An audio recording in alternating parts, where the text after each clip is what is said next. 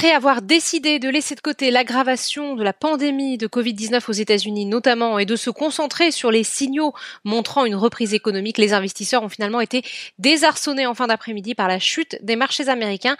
La Fed a en effet annoncé l'interruption des programmes de rachat d'actions des grandes banques américaines. Résultat, environ une heure avant la clôture, le CAC 40 sous l'influence d'une bourse de New York en repli est tombé en territoire négatif avant de repasser dans le vert pour finalement terminer à moins 0,18% vers les 4909 points. Du côté des valeurs, Worldline qui bénéficie des déboires de son concurrent Wirecard a longtemps occupé la première place du podium avant de se faire voler la vedette par Téléperformance. Le titre du groupe progresse de 1,91% et affiche pour sa première semaine au sein du CAC 40 une hausse de plus de 4%. Capgemini et Atos sont également bien orientés. Le luxe résiste bien aussi avec L'Oréal, deuxième plus forte hausse de l'indice, plus 1,46%.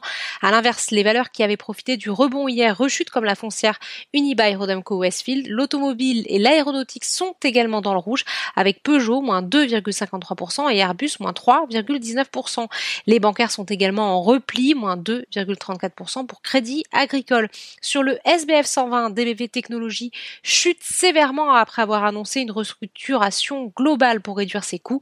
Une décision qui fait suite à l'absence de nouvelles informations de la FDA au sujet de sa demande de licence de produits biologiques pour son patch contre l'allergie à l'arachide via Skin Peanut. À l'inverse, ALD progresse de plus de 6%, tout comme Seb qui a fait savoir que la perte de son chiffre d'affaires au deuxième trimestre sera moins importante que prévu, 200 millions d'euros et non 450 à 500 millions comme annoncé fin avril, des chiffres revus à la hausse grâce au rebond de la consommation post-confinement. Air France KLM a de son côté fortement progressé dans la matinée pour se hisser en tête du SBF 120 après l'annonce d'un financement pour KLM d'un montant de 3,4 milliards d'euros soutenu par l'État néerlandais. Cette aide vient s'ajouter au soutien accordé par la France à la compagnie aérienne pour un montant total de 7 milliards d'euros. Le titre termine finalement en repli de 3,36%.